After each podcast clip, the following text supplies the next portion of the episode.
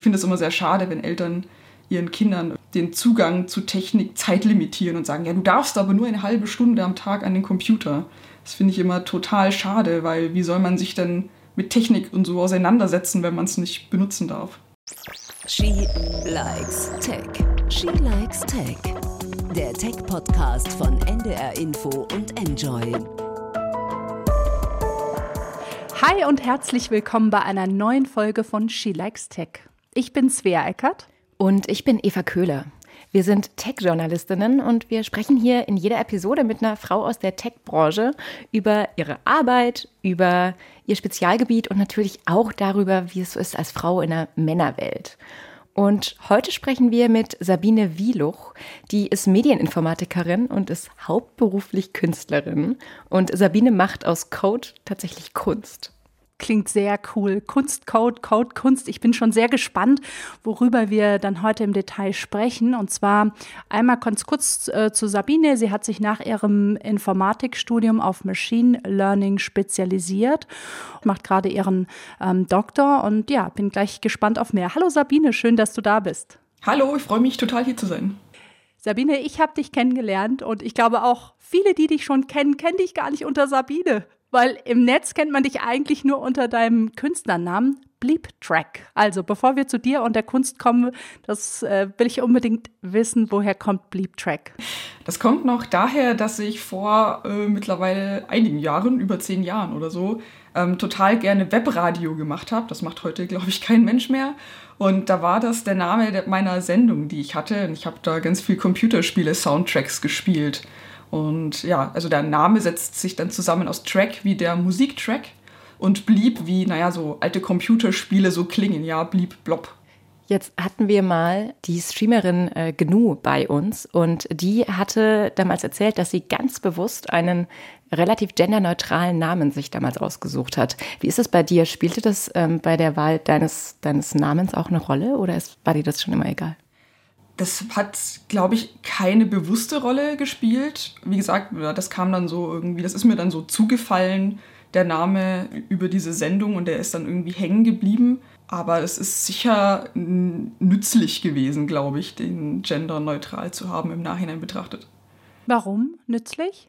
Mm, ähm, ich habe auch, also zumindest auf meinen Social-Media-Kanälen, so ein gezeichnetes Bild von mir nur drin ähm, was, das würde ich, glaube ich, weiblich lesen, machen aber auch nicht alle. Und ich habe dann, also ich hatte halt auch so Momente, wo ich, ich mache ab und zu YouTube-Videos und gerade als Student habe ich ganz viel so Lern-YouTube-Videos aufgenommen, wie Algorithmen funktionieren und so. und da habe ich auch spannende Kommentare gekriegt, wo Leute irgendwie drunter geschrieben haben, wie alt bist du? Zwölf? Die das irgendwie für realistischer gehalten haben, dass ihnen ein zwölfjähriger Junge Algorithmen erklärt als eine 24-jährige Frau. Ernsthaft? Und ja. was, was macht es mit dir? Also, das ist ja was völlig Absurdes, finde ich, dass da offensichtlich so ein festgefahrenes Bild in den Köpfen ist, dass sie ja auch alles, was darauf hindeutet, dass offensichtlich das Bild falsch ist, das sie haben, nämlich ein zwölfjähriger Junge, ähm, komplett ignoriert wird. Also, was macht das mit dir? Also ich ärgere mich dann natürlich schon so ein bisschen drüber. Ich lach's aber auch gerne so ein bisschen weg. Und gerade wenn das Kommentare online sind, dann spiegel ich auch ganz gerne irgendwie so ein bescheuertes Verhalten zurück. Also wenn die irgendwie, also naja klar, wenn sie super beleidigend sind, lösche ich sie vielleicht, aber wenn sie irgendwie so, ich sag mal so dumm kommen, dann versuche ich das eigentlich auch mal ganz gern irgendwie zurückzuspiegeln und das funktioniert eigentlich meistens ganz gut. Und jetzt bist du groß. und, zwar, und, und, zwar schon wirklich groß. Also du hast ja auch schon das Opening gehalten ne, auf dem CCC Hacker Kongress. Ja, genau. ähm, es gibt gerade eine Ausstellung, die von dir läuft. Also mhm. du bist äh, nicht ganz unbekannt. Du bist äh, Makerin, Hackerin, Künstlerin, Wissenschaftlerin. Wie passen alle diese Eigenschaften zusammen? Also ich glaube, ich bastel einfach unglaublich gerne in alle Richtungen. Und äh, Programmieren ist ein ganz tolles Basteltool. Man kann Programme basteln, ähm, man kann aber halt auch mit Hardware basteln, also mit kleinen Platinen, die dann was steuern können, die Lichter an und ausmachen können, die Motoren steuern können. Das ist ja dann in der Making-Richtung auch eine Form von Basteln. Hacken oder ja, sich irgendwie mit so mit Systemen auseinanderzusetzen, ist ja auch irgendwie, heißt auch eine Art von Basteln, ist auch ein kreativer Umgang mit Technik Ja, und die wissenschaftliche Seite, ja, ist halt auch sehr viel ausprobieren, ja. Es irgendwie hat schon, hat schon alles so eine gleiche Baseline, würde ich sagen. Dann lass uns doch direkt einmal auf deine Kunst gucken, weil ähm, wenn man deinen Insta-Account aufmacht und da jetzt deine Kunst so anguckt und ich glaube, wir müssen die so ein bisschen beschreiben, damit man einfach auch versteht, was dich ausmacht und was dich so wahnsinnig besonders macht. Und wenn man da runterscrollt, dann sieht man zum Beispiel so kleine Platinen mit ähm, Planeten drauf. Das ist so ein relativ aktuelles Projekt von dir. Oder eben auch Bilder von Käfern, die so, wenn man sie ausgedruckt sieht, das sind teilweise auch Sticker, ähm, dann sehen die im ersten Moment aus wie ausgemalte Käfervorlagen aus so einem Malbuch. Also mich hat es zumindest daran erinnert. Ähm, und diese Käfer unterscheiden sich aber natürlich alle. Und natürlich sind diese Käfer aber nicht aus einem Na Malbuch, sondern es sind eben ähm, deine Kunstwerke und es ist Tech-Kunst, beziehungsweise es ist eben aus Code entstanden. Magst du dieses Geheimnis einmal für uns lüften und erklären, wie diese Käfer entstanden sind und was daran so besonders ist und warum es eben kein Kindermalbuch abfotografiert ist? Ja klar, voll gerne. Bei den Käfern oder eigentlich so allen meinen Kunstprojekten ist der spannende Punkt, dass die, aus, die, die Ergebnisse, also die Bilder oder die Platinen oder was auch immer, aus einem Algorithmus kommen. Und das heißt, ich kann ganz viele Varianten davon erzeugen. Die Kunstrichtung nennt man generative Kunst oder Generative Art. Und man kennt das vielleicht auch ein bisschen aus Computerspielen. Wer sich da mal mit, äh, mit befasst hat, da würde man das prozedurale Generierung nennen.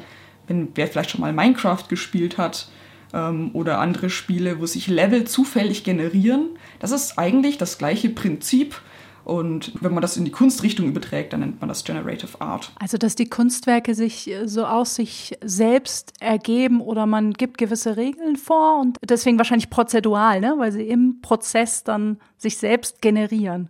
Ja, genau. Und Regeln trifft es halt genau richtig. Also man hinterlegt praktisch ein Regelwerk, das ist das Programm. Also wenn man sich generell äh, Code mal anguckt, dann ist das ja irgendwie immer eine Art von Regelwerk. Und in dem Fall ist es halt ein Regelwerk, in dem ich beschreibe, welche Farben ich benutzen möchte und welche Formen und wie die Dinge zusammenhängen. Und wenn man sich die Käfer anguckt oder sich die mal vorstellen möchte, also das Malbuch trifft es ganz gut. Es sind total simple Formen, sehr geometrisch, ähm, keine Farbverläufe, sondern immer nur einzelne Farbflächen und die Flügel haben vielleicht noch Muster oder Punkte und die Fühler sind auch einzelne Linien. Es ist wirklich sehr von den Formen her sehr simpel gehalten. Und das macht es ein bisschen einfacher, äh, wenn das aus Code kommt, einfache Formen zu nehmen. Und Erinnert mich ähm, total an, ich weiß nicht, wer das auch kennt, die Mandelbrotmenge. Das hat mich als, als Kind oder als Jugendliche immer so fasziniert. Werden auch so total. Apfelmännchen genannt. Das sind so Fraktale, also so geometrische Strukturen. Und dann kann man mit der Lupe an die Ränder gehen. Und dann sieht man, dass es immer kleiner, immer kleiner, immer kleiner, immer die gleiche Struktur sich wieder ergibt. Und das fand ich immer so faszinierend total Fraktale mag ich auch unheimlich gern. Die werden auch tatsächlich auch total gerne für prozedurale Generierung benutzt. Also gerade wenn man so Bäume erzeugen möchte zum Beispiel, da sind Fraktale und Sachen, die sich selbst, also Fraktale spielen ja mit Selbstähnlichkeit. Das heißt, rausgezoomt sieht es irgendwie immer noch so ähnlich aus wie total weit reingezoomt. Und Bäume funktionieren ja genauso, ja. Wenn ich so einen kleinen Ast angucke, dann der verzweigt sich so und so ein großer Baum, der verzweigt sich genauso.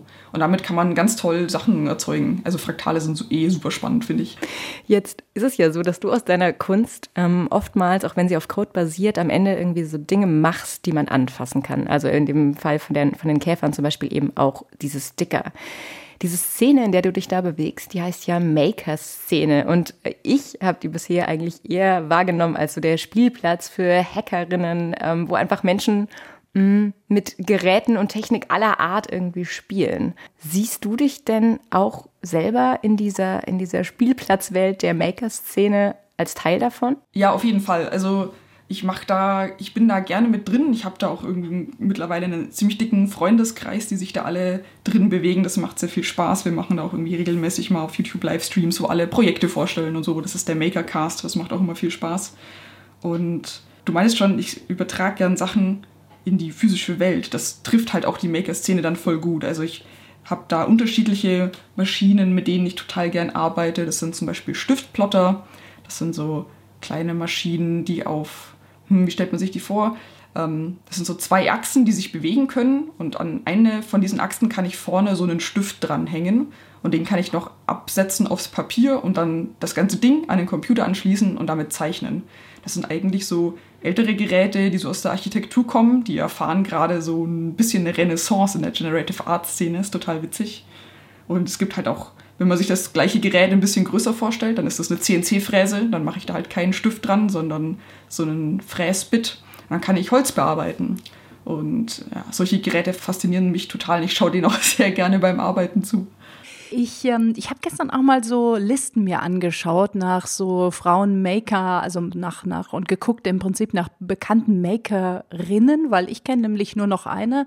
Ähm, das ist die Laura Kampf, die macht ähm, weniger, also das ist jetzt, hat jetzt weniger was mit Code zu tun, sondern die baut Wohnwagen um und macht andere coole Sachen aus, aus ja, Hardware, aus Materialien. Ähm, wie ist das für dich? Also es gibt ja sehr wenig bekannte Frauen ähm, als, als Frau in der Maker-Szene. Szene. Ist das ein Unterschied? Merkst du das? Also in der Maker-Szene merke ich schon, dass man unterbesetzt ist.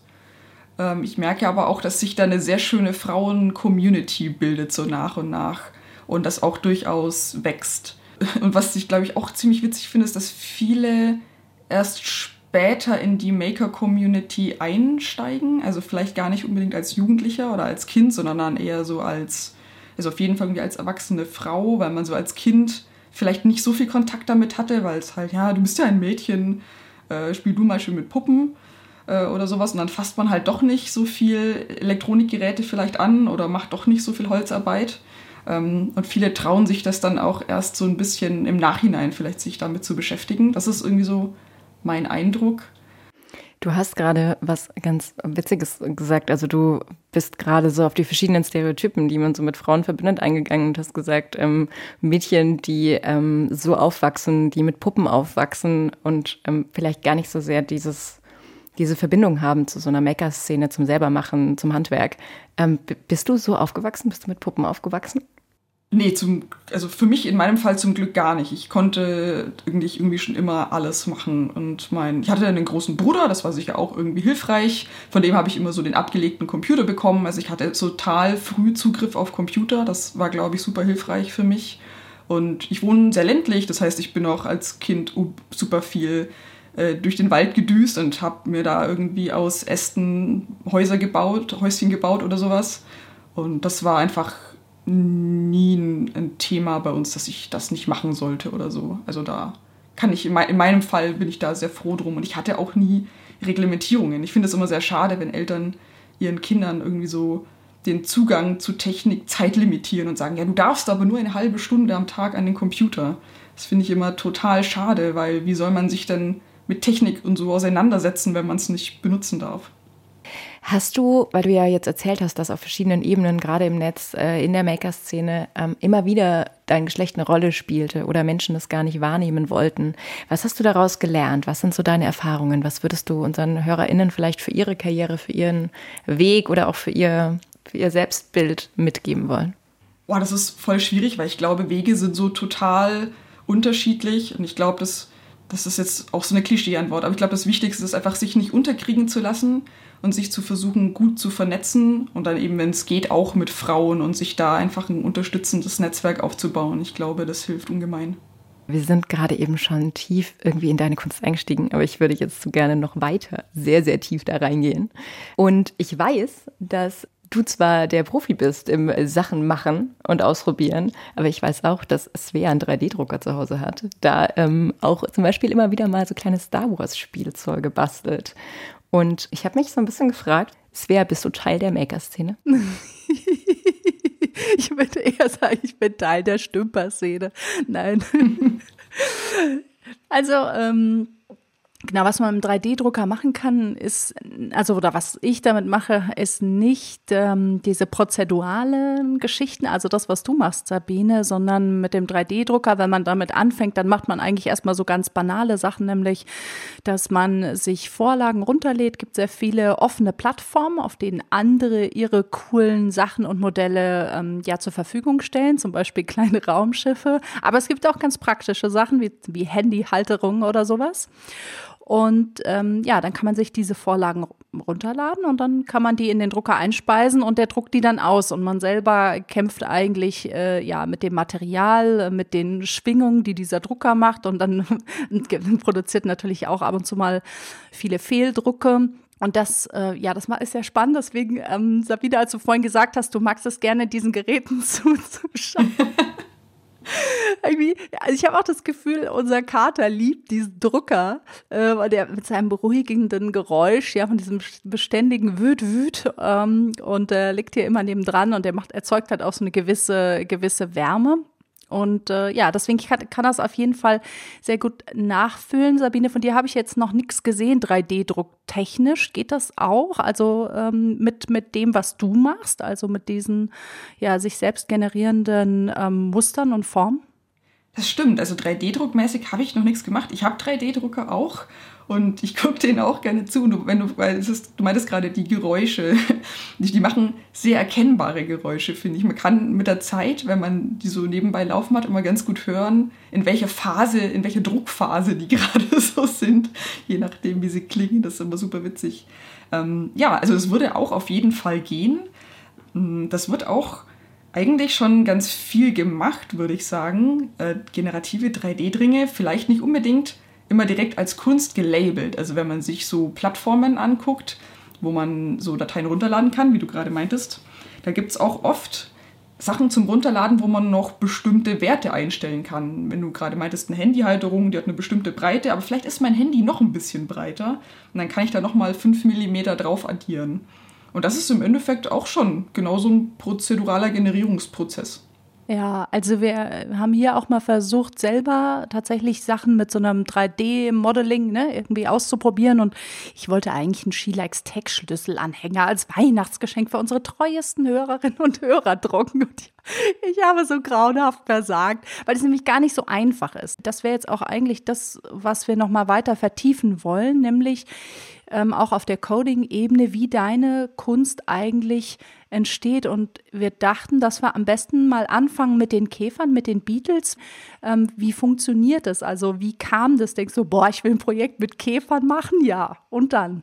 Genau, das war in meinem Fall sogar so eine 2 Uhr nachts Geschichte, wo man da so wach im Bett liegt und denkt so, boah, ich will mal was Cooles programmieren, was mich vielleicht selber irgendwie überrascht. Habe ich ein bisschen nachgedacht und bin auf Käfer gekommen, weil die kann man gut erkennen. Und sie haben noch ein bisschen den Wortwitz mit Bug, das ist im Englischen ja der Programmierfehler. Und das resoniert natürlich unter den Informatikern besonders gut. Und hm, ich versuche mal zu beschreiben, wie ich da so vorgehe. Und wenn die Zuhörer möchten, können sie auch mal eine Webseite dann nebenbei aufmachen. Das ist beatles.bleeptrack.de. Da kann man den selber mal ausprobieren, wie das so funktioniert. Der Käfer besteht ja, wie gesagt, aus eher einfachen Formen. Und im Endeffekt setze ich erstmal ein paar Punkte fest. Das ist praktisch so der Punkt, wo der Nacken ist, wo der Kopf mal später hinkommt.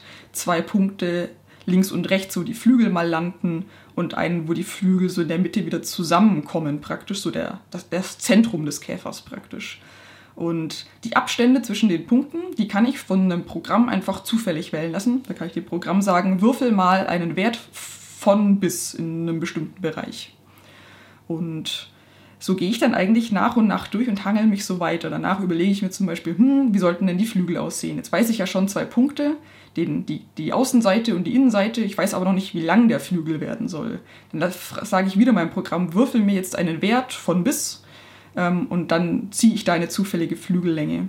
Und so mache ich das eigentlich durchweg weiter, bis ich alle Punkte und alle Positionen gesetzt habe, dann ziehe ich vielleicht noch zufällige Farben für den Käfer, zufällige Winkel, wie die Beine stehen sollen, einen zufälligen Biegungswinkel, wie die Fühler verlaufen sollen. Und ja, und am Schluss habe ich ganz viele zufällige Werte gezogen und dann kommt ein neuer Käfer raus. Ja, ich bin gerade hart abgelenkt. ich habe das gleich mal aus, ausprobiert. Aber sag mal, du baust diese Formen, ne? Also in, im Code, also Du schreibst in dem Code erstmal ganz klassisch, was brauche ich, um einen Käfer zu malen, oder? Also das ist das, mhm, was genau. du im allerersten Moment tust. Und dann gehen wir auf diese Webseite, wo wir, glaube ich, alle gerade sind, wahrscheinlich außer dir, äh, Sabine.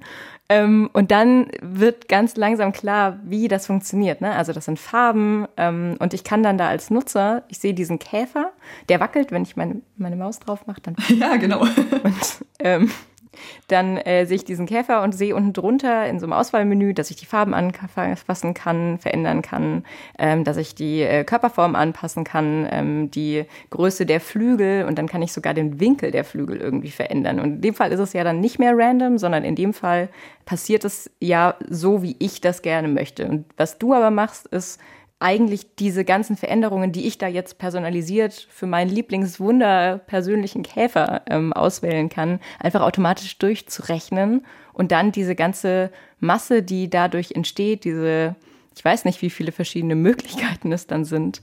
Ähm, das ist eigentlich dann das Kunstwerk, ne? Dieses sich selbst generierende Formen zu erschaffen, mit denen du als Mensch eigentlich nur ganz am Anfang was zu tun hattest. Ja, genau. Also man kann dann halt auch sagen, das Kunstwerk ist dann nicht so das eine Bild, was zum Schluss rauskommt oder die Bilder, sondern es ist so das Gesamtpaket, ja. Also die, die Vielfalt, die man so erzeugen kann. Und da finde ich auch, also das finde ich so besonders spannend an, an generativer Kunst, so den, die goldene Mitte zu finden zwischen, ich gebe in meinem Programm vielleicht total viel vor und dann kommen vielleicht auch total spannende Bilder raus, aber ich habe so viel vorgegeben, dass vielleicht nur noch eine Handvoll Bilder entstehen können daraus oder im schlimmsten Fall nur noch eins. Und das andere Extrem wäre zu sagen, ich lasse alles offen und lasse alles zufällig entscheiden und dann kommen vielleicht Milliarden Bilder raus, aber die sind alle langweilig. Und da so die goldene Mitte zu finden, das finde ich so den besonders spannenden Prozess. Und daraus kann man nicht nur Käfer machen. Also ich habe, es gibt ein Foto von dir, da trägst du einen Mantel mit so einem floralen Blütenmuster. Der ist rot, der ist wunderschön, kann man auf Twitter sehen, auch der in den Show Notes. Genau, ähm, das Projekt hieß Overflower, das setzt sich zusammen aus dem Variablenüberlauf Overflow und dem Wort Flower, also Blume im Englischen. Das ist auch so wieder ein Informatik-Wortwitz ein bisschen. Genau, die Blüten, die sieht man so als würde man von oben drauf gucken praktisch. Und sie sehen so ein bisschen aus wie Sukkulenten vielleicht, so sehr knubbelige Blütenarten. Und in jedem Blatt ist aber nochmal ein Muster. Das sind manchmal Linien oder Dreiecke oder was ist da noch drin? Ja, so kleine Punkte oder sowas. Und da habe ich ein bisschen äh, mit experimentiert, was man so machen kann. Und äh, da kam der Winter ums Eck und ich dachte mir so, Mann, so ein Mantel wäre praktisch und habe rausgefunden, dass man sich ganz einfach Bilder auf Stoff drucken lassen kann. Und ich habe das als perfekten Match empfunden, mir da mal was zu drucken und einen Mantel draus zu nähen. Und einen Mantel zu haben, den sonst einfach kein Mensch besitzt, auf der ganzen weiten Welt nicht. Genau, und es ist dann auch cool, weil die, die Blüten, die abgebildet sind, die sind ja dann natürlich generiert. Das heißt, jede Blüte ist auch einzelne. Das heißt, der Stoff wiederholt sich auch nirgendwo. Das klingt jetzt erstmal, als wäre das sehr unruhig, aber dadurch, dass jede Blüte so aus dem gleichen Farbschema kommt, macht das dann irgendwie eine sehr ästhetische Fläche, finde ich. Du hast ja aus wahnsinnig vielen deiner Codes tatsächlich Dinge gemacht. Ist es so ein erklärtes Ziel von dir, nur einmal Stoff zu machen, nur einmal äh, Sticker, also irgendwie Papier zu machen, nur einmal Metall zu machen? Also ist es so ein bei jedem Kunstwerk einen neuen, einen neuen Werkstoff benutzen? Ist das so ein, gibt es dieses Ziel in deinem Kopf? Ich glaube, so festgeschrieben existiert das nicht, aber da ist auf jeden Fall was dran. Also ich merke, wenn ich halt einmal mich mit einem Material intensiv beschäftigt habe und wie kann ich damit Sachen generieren, was kann, wie kann ich das benutzen, dann verliert es halt so, so ein bisschen seinen Reiz, weil ich vielleicht in der Zwischenzeit einfach schon was Neues entdeckt habe. Und neue Sachen ausprobieren macht mir einfach unglaublich viel Spaß was ich auch entdeckt habe, ist, man kann dich ja sponsern und deine Kunst. Also man kann über ähm, Patreon, das ist so eine Plattform, wo man Künstler sponsern kann. Da kann man dir Buy Me a Coke, gibt's da, das ist ein Euro im Monat und das geht hin bis zu Buy Me a Sushi, das ist 22 Euro im Monat. Ich will so ein bisschen hin zum Thema, ähm, ja, mit digitaler Kunst, die ja eigentlich jeder kopieren kann. Ja, du machst da deinen Code, ist ja Open Source, du stellst ihn auf GitHub, ähm, deine Käfer kann sich jeder selber drucken. Und auf der anderen Seite bist du ja Künstlerin, auch gut an der Uni, schreibst eine Doktorarbeit, aber trotzdem will man vielleicht ja auch als jemand, der diese Kunst sehr schätzt, dir irgendwie, ja, dir auch irgendwie was dafür geben, weil es ja auch viel Arbeit ist und Zeit, die du da rein ähm, steckst. Ja, kannst du davon leben? Oder wie gehst du damit um mit dem Thema? Also ich kann da tatsächlich davon leben. Ich bin jetzt seit Anfang des Jahres selbstständig. So richtig leben davon tue ich seit zwei Monaten. Das ist jetzt vielleicht auch ein bisschen kurz, aber es zeichnet sich ab, dass ich davon leben kann. Sonst hätte ich das, den Schritt jetzt auch nicht gemacht. Ähm, muss man vielleicht halt auch dazu sagen, ich mache natürlich auch Workshops und Vorträge und mache auch noch ein bisschen Lehre äh, an der Uni eben, auch in so eine Maker-Richtung oder an Hochschulen. Ähm, von daher ist es jetzt vielleicht nicht alles direkt die Kunst, über die ich mich finanziere, aber durchaus schon auch. Also ich bewerbe mich dann natürlich auf Ausstellungen, da arbeite ich jetzt auch gerade auf eine zu, wo Ende April im, im Brotmuseum in Ulm dann was von mir stehen wird, eine interaktive Installation. Und gerade die Käfer sind noch in der städtischen Galerie Ostfildern ausgestellt für, ich glaube, leider nur noch zwei Wochen. Und wegen Corona war das jetzt so lang zu. Genau, also ich kann davon leben und die Entscheidung, den Code zu veröffentlichen, der fiel mir ehrlich gesagt leicht klar. Jetzt komme ich aus, vom, irgendwie aus der CCC-Szene, ähm, wo das auch gängiger ist und ich habe da wenig Angst davor, das zu veröffentlichen. Ich finde es auch eigentlich sehr wichtig, das zu veröffentlichen, weil ich lerne halt sehr viel von anderen Projekten, in die ich reinspitzeln kann. Und ich will das ja auch irgendwie zurückgeben in die Community, dass andere vielleicht in meinen Code spitzeln können und schauen können, wie der funktioniert. Und klar, jetzt kann natürlich jemand kommen und sagen, oh, die Käfer finde ich super, da ändere ich jetzt irgendwie drei Zeilen und vermarkte die groß. Da kann ich gar nicht so viel gegen tun. Wäre natürlich auch sehr schade, aber ich habe eigentlich die Hoffnung und auch bisher die Erfahrung gemacht, dass Leute das auch sehr wertschätzen, dass die die Bilder einfach benutzen können. Ich bin auch oft auf Events und habe da diesen Stiftplotter dabei und plotte da kleine, so in Postkartengröße, kleine Kunstprojekte und verschenke die auch oft. Da sind Leute einfach furchtbar glücklich drüber und sagen dann auch, hey, ich drücke jetzt einfach trotzdem 10 Euro in die Hand oder ich ähm, auf so Pay What You Want Prinzipen funktioniert das auch sehr gut.